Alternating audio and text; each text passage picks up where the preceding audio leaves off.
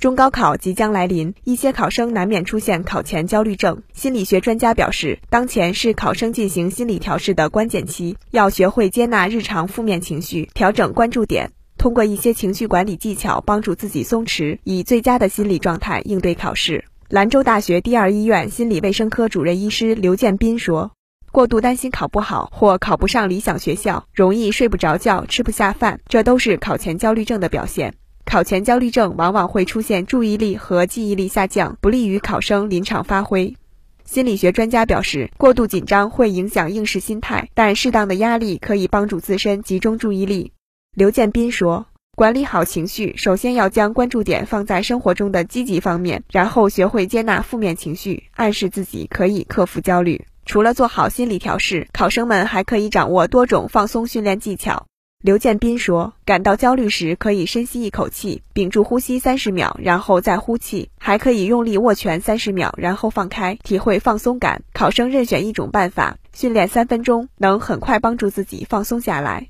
专家提醒，这一时期许多家长比孩子更显焦虑，建议家长们要调整好心态，不要过多谈论高考对孩子人生的影响，防止把自己的焦虑情绪传递给孩子，减少夫妻间埋怨，以平常心对待，鼓励孩子，帮助孩子考出好成绩。新华社记者甘肃报道。